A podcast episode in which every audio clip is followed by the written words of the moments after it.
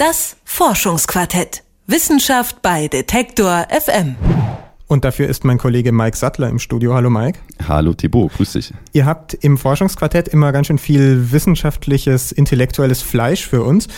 Aber heute steht hier im Studio ein Stück Kuchen, aber nur ein Stück. Und wir sind zu zweit. Für wen ist es jetzt?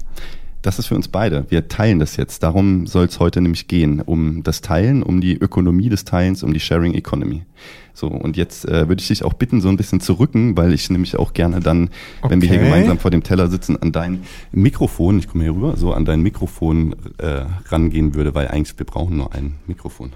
Ja, aber das ist, äh, das ist ja schon ziemlich nah an mir dran, ne, um so nah an dieses Mikrofon zu kommen. Schau mal, da drüben ist dein eigenes Mikrofon, das ist doch viel praktischer. Ja, aber es ist so auf jeden Fall viel effizienter, weil wir können sowieso nicht gleichzeitig sprechen. Das heißt, der Hörer hört immer nur einen von uns und dann brauchen wir eigentlich auch nur ein Mikrofon benutzen. Das ist doch total effizient und nachhaltig und super. Okay, ähm, effizient, nachhaltig hast du gesagt. Worum geht's denn jetzt dann bei diesem Teilen, bei dieser Sharing Economy? Was ist das Wichtige? Also die größte Motivation für die Nutzung von Angeboten der Sharing Economy ist laut einer Studie aus den USA tatsächlich die Kostenersparnis erstmal, also Geld zu sparen. Dann an zweiter Stelle kommt der Nutzen für die Umwelt und an dritter Stelle eben, dass es auch tatsächlich praktisch ist. Und dass es praktisch ist, das liegt vor allem an den Smartphones. Oh, Smartphone-Teilen stelle ich mir ziemlich unpraktisch vor. Noch unpraktischer als Mikroteilen eigentlich. Nein, die Smartphones werden auch nicht geteilt, aber die Smartphones sind eben der Grund dafür, warum die Ökonomie des Teilens jetzt wieder so einen Schub bekommen hat, warum die neue Konzepte entstehen und warum das so in Mode ist, sagt Alexander Spermann. Der forscht am Forschungsinstitut zur Zukunft der Arbeit. In der Kombination mobiles Internet, Apps plus Veränderung der Präferenzen, der Vorlieben der Menschen, der Bereitschaft zu teilen. Diese beiden Komponenten treiben dieses Wachstum und das können wir empirisch beobachten durch die erfolgreichen neuen Geschäftsmodelle und da kommen täglich neue dazu.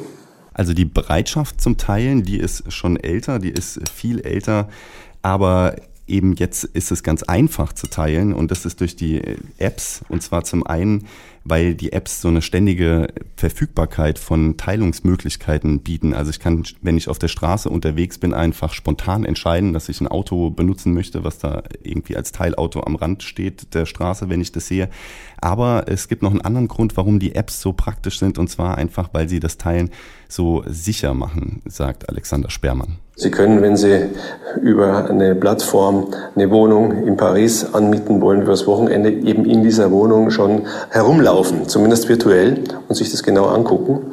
Oder Sie können sich, wenn Sie BlaBlaCar nutzen, beispielsweise, um Mitfahrer zu organisieren oder selbst eine Fahrt anzubieten, sogar Ihre Mitfahrer auch aussuchen.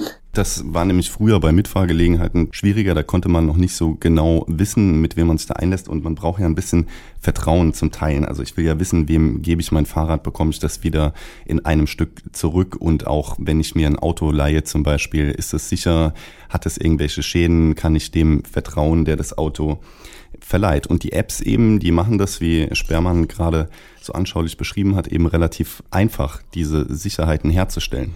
Ist gut, der Kuchen, Mike, aber das, was du jetzt sagst, klingt ein bisschen so, als wollten wir alle schon immer teilen, nur bisher war es immer zu unsicher und zu kompliziert. Ja, das ist sicherlich ein Grund, dass es so einfach geworden ist. Ein anderer Grund hängt wahrscheinlich auch mit einem Wertewandel zusammen. Also Wissenschaftler gehen eben auch davon aus, dass äh, die Bereitschaft zum Teilen deswegen zunimmt, weil das individuelle Besitzen, das individuelle Eigentum ein Stück weit an Wert verloren hat. Wenn ich ein eigenes Auto habe, dann ist das natürlich auch ein Statussymbol und das ist einfach nicht mehr so relevant heutzutage. Und es ist halt eben auch cool an Sharing-Diensten teilzunehmen, zu sagen, hey, ich war mit Airbnb im Urlaub, ich habe kein eigenes Auto mehr, ich vertrete postmaterielle Werte, ich benutze Teilauto, Flinkster, Uber, Drivey, you name it. Okay, wenn du jetzt so viele äh, Markennamen aufzählst von Firmen, die so Leihautos oder die es ermöglichen, Autos zu teilen, muss ich die fragen, machen die alle das Gleiche? Nee, da gibt's natürlich schon große Unterschiede. Also ein wichtiger Unterschied ist eben, denke ich, dass es Dienste gibt, die wirklich Menschen miteinander verbinden, wie Drivey zum Beispiel, wo sich Leute, Privatleute eben Privatautos teilen oder Uber, wo man dann mit dem Fahrer von dem Auto auch tatsächlich in einem Auto sitzt. Und dann gibt's eben Angebote, die von großen Firmen ausgehen, wie zum Beispiel Flinkster von der Deutschen Bahn, die so unter dem Namen Carsharing laufen, aber die eigentlich eher so recht konventionelle Verleihmodelle, wie das Sixt und Europcar schon immer machen, betreiben, nur eben mit einer App, damit man nicht mehr ins Büro laufen muss und das so ein bisschen praktischer machen. Äh, nimm Fei auch was von dem Kuchen, weil ich ja. habe das Gefühl, du redest zu viel und ähm, ich esse dabei den Kuchen. Ähm, ja. Okay, es gibt also diese Firmen, die nennen sich Carsharing, obwohl sie eigentlich ein sehr traditionelles Geschäftsmodell haben.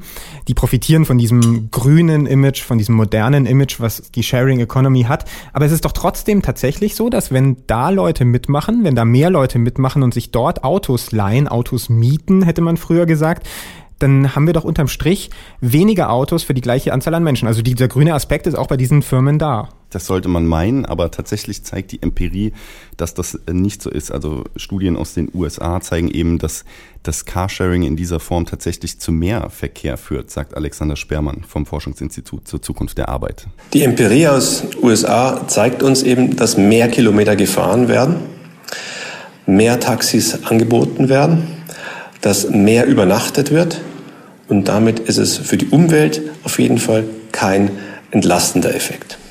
Das ist jetzt also ökologisch gesehen ein negativer Aspekt, der hängt aber natürlich damit zusammen, dass jetzt viele Menschen eben auch Autos nutzen können, die sich das sonst vielleicht nicht leisten könnten.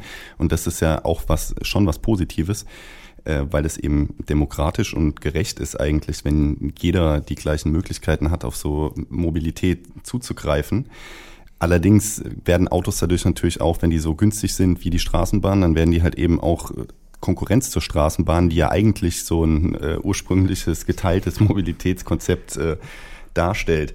Aber viele Forscher, wie jetzt auch Alexander Spermann zum Beispiel, die möchten eben dieses positive Potenzial der Sharing Economy auch nutzen und möchten deswegen Wege finden, wie man die Sharing Economy eigentlich nachhaltiger gestalten kann. Und ein Konzept davon ist eben die sogenannte Single-Ticket-Lösung, also die Idee, dass man verschiedene Sharing-Anbieter so zusammenführt, integriert in einer App letzten Endes dann auch wieder, dass man eben von einem Ort zum anderen fahren kann, dabei verschiedene Verkehrsmittel teilt und das tatsächliche Auto als Individualverkehrsmittel jetzt vielleicht nur nutzt, weil man die letzten Kilometer noch raus aufs Land fahren muss.